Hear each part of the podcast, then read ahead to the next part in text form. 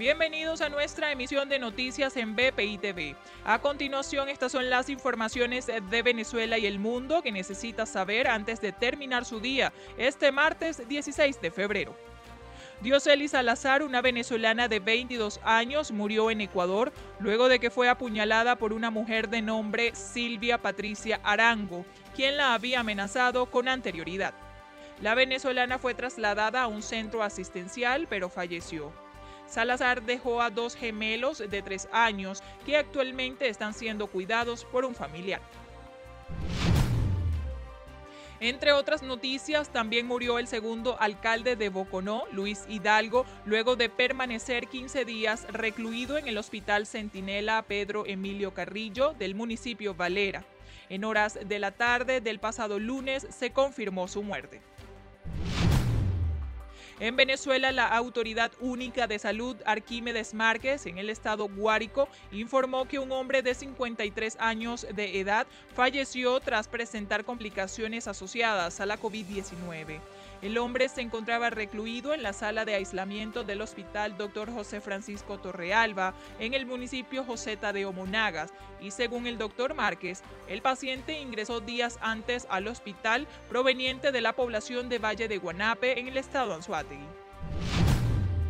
Y en internacionales, el poeta y también arquitecto español Joan Margarit falleció a los 82 años, apenas dos meses después de haber recibido en persona el prestigioso premio Cervantes 2019 por su obra de honda trascendencia y lúcido lenguaje.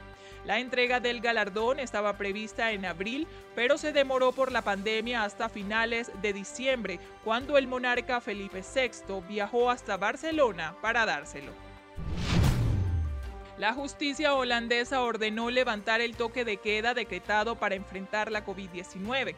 En un momento en que las restricciones hastían a la población en muchos países y la vacunación avanza lentamente, un tribunal de La Haya ordenó que el toque de queda, que está en vigor desde el 23 de enero y provocó las peores protestas de las últimas décadas, se levante inmediatamente.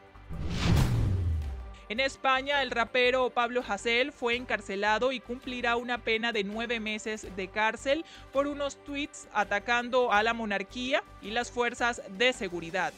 No nos van a parar nunca, no nos van a doblegar, gritaba con el puño en alto Hasél mientras la policía lo escoltaba fuera de la Universidad de Lérida, en la región nororiental de Cataluña, donde se había atrincherado la víspera con decenas de jóvenes.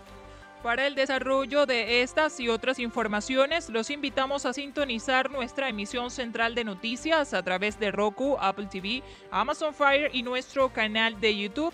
También puede visitarnos en nuestra página web www.vpitv.com y síganos a través de las redes sociales como arroba VPITV.